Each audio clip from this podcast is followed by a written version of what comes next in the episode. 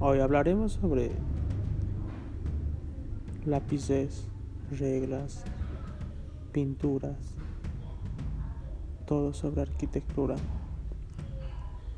Les enseñaré paso a paso la introducción a la arquitectura, con cada detalle, cada pista, cada movimiento de